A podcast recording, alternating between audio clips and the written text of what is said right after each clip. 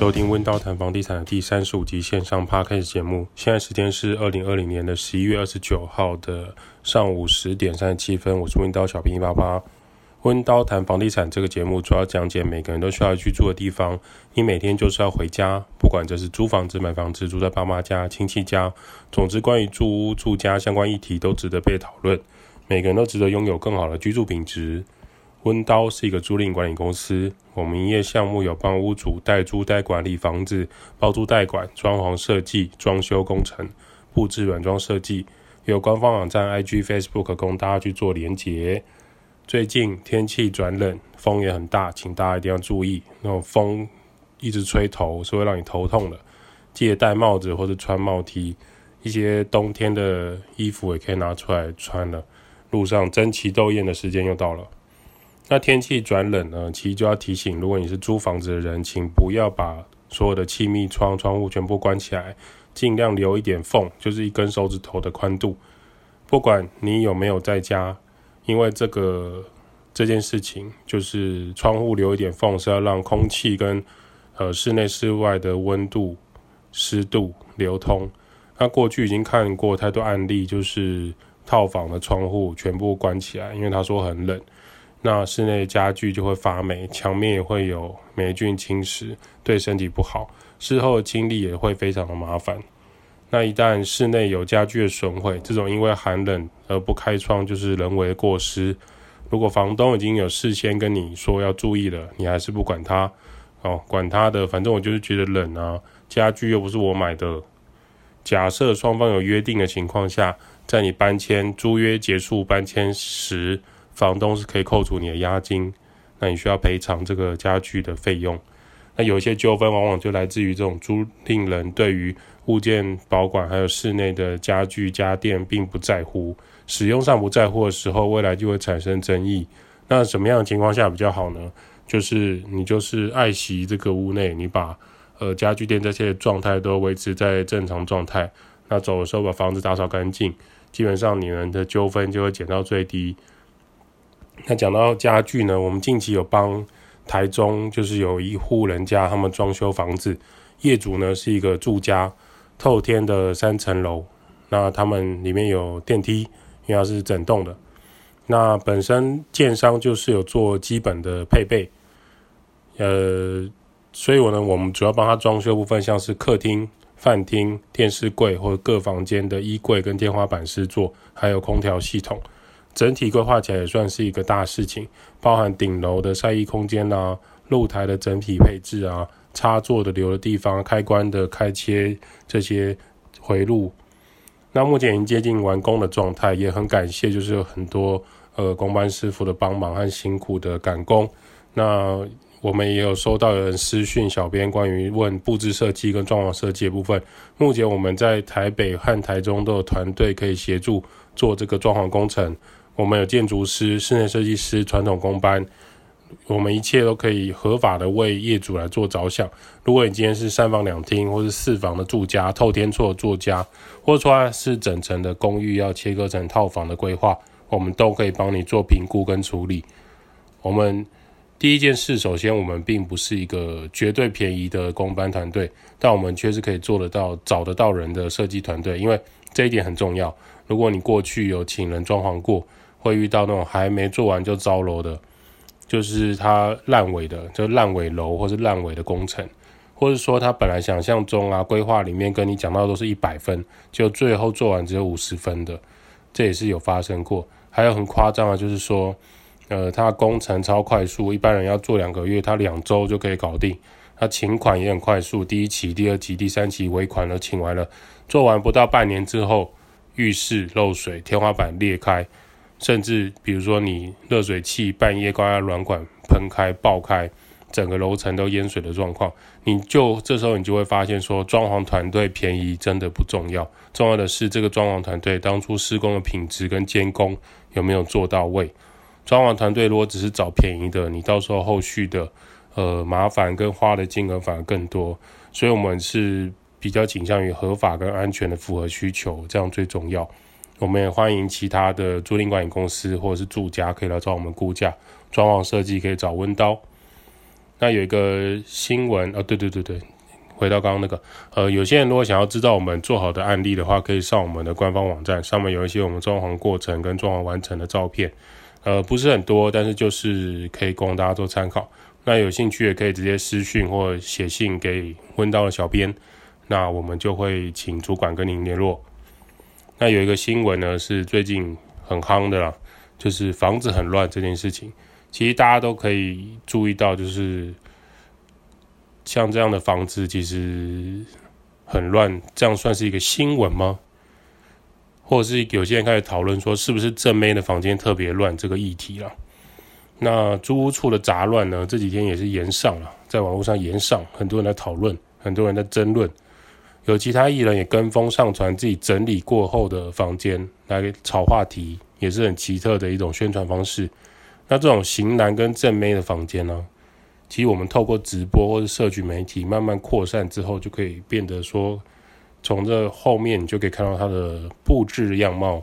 过去是比较少这种正妹或型男的房间很杂乱的问题。以前的人比较干净吗？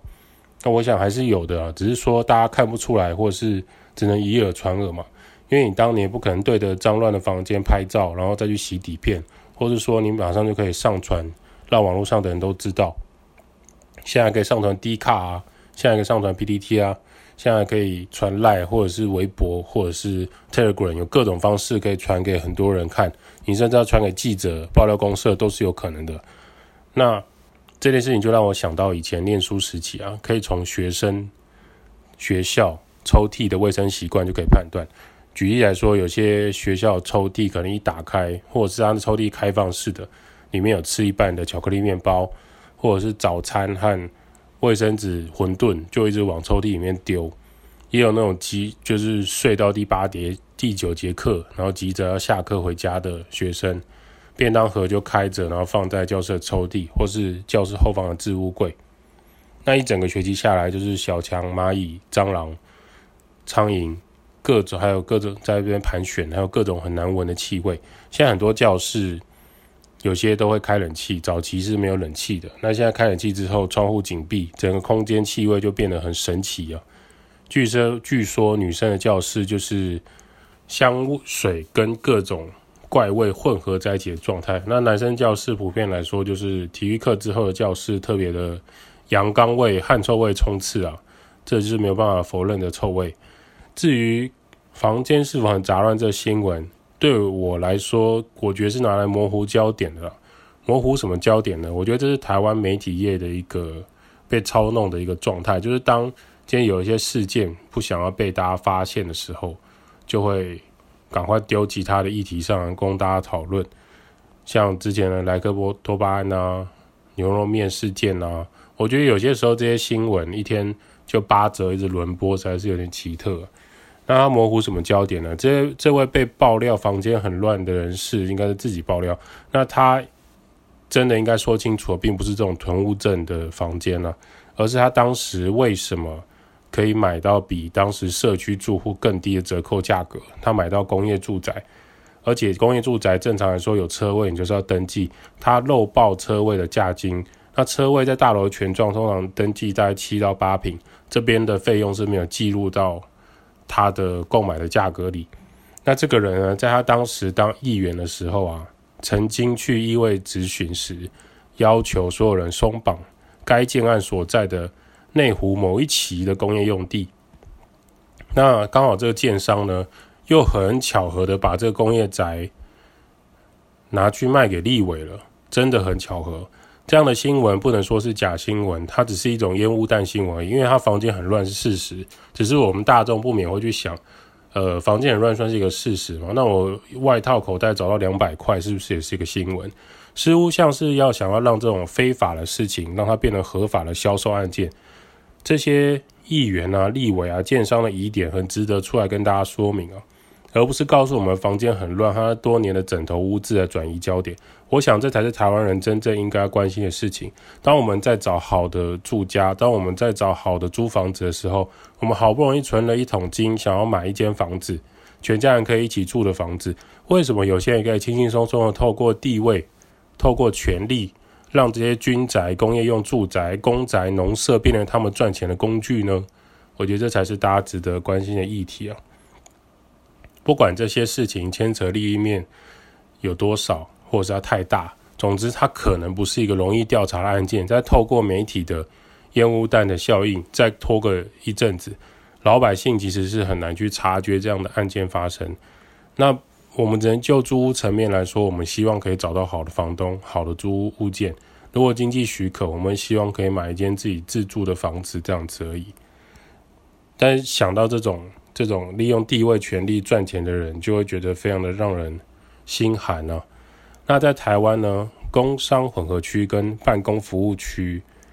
违规作为住宅使用，其实还蛮常见的。例如说内湖啊、新庄啊、三重啊、中和啊。新店啊，很多很有名的工业住宅，有一些住宅还非常的富丽堂皇，豪宅等级的住宅，违规使用的社区都从哪边来的呢？因为早期台湾的工业用地跟区域其实是是很大一片的，那这些工业用地的土地呢，取得成本就会比较低，售价通常也比一般住宅的那种土地来，只要打个六到七折就可以拿到这样的土地。那建商盖好后转售的利润是很巨大的。那早期并没有一定说他要从呃工业用地转为呃建筑用地，一定要这样的方式。早期是没有这样的想法，很多人会觉得说我有地方住就好，所以建商也赶快盖，盖好赶快卖，反正卖完十几二十年相安无事就 OK。那为什么为什么早期大家会想要买这个工业住宅呢？既然它是违法使用的住宅，为什么还这么多？那很有可能就是早期建商过关。建造拿到后，二次施工完成，把它变成住家的，所有阳台二次外推，变成三个阳台之类的，又是整个区域还有整栋都是不当使用的情况下，多年来大家住户都相安无事，就会持续的居住转售，有人就买，然后当住家，整个区域都是工业住宅或住家使用的啊，基本上不会有人去报拆自己或报拆邻居的房子，因为你们整栋其实都是工业住宅，你们。第一代买这个房子的人早就知道了，更不用说早期建商跳出来自己说：“哦，我以前在在丹凤回龙那边盖很多工业住宅都是违法使用。”不会有人跳出来去检举自己。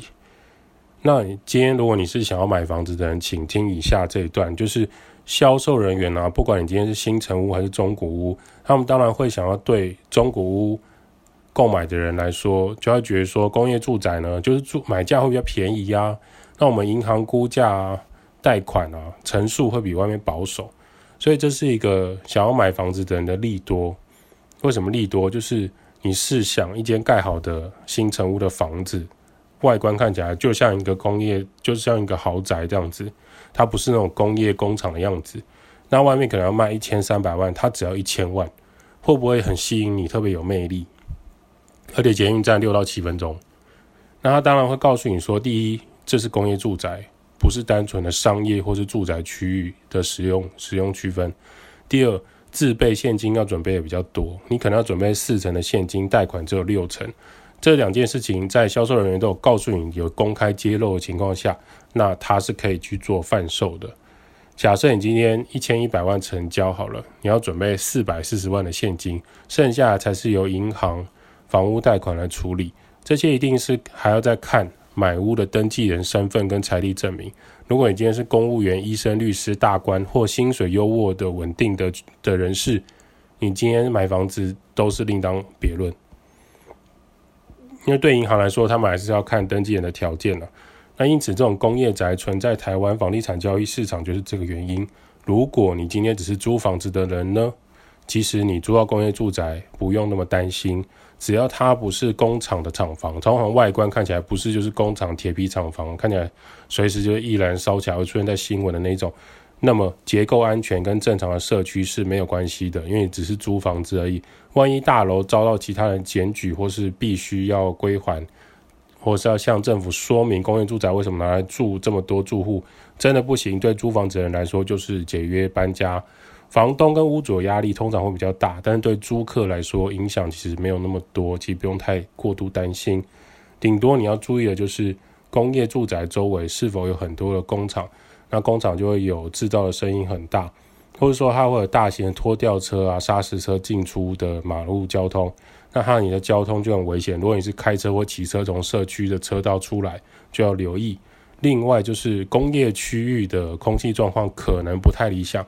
假设你是有支气管过敏或是花粉症的朋友，当你在租房子或买房子，在这个工业区域周围的住宅，你就要很留意。事实上，不管你今天是不是买在工业住宅啦，今天你是不是住在这个工业住宅里面，如果你住的住宅区域附近，你的租屋区域附近，它是有大量的高科技园区或者是制造业跟工厂的话，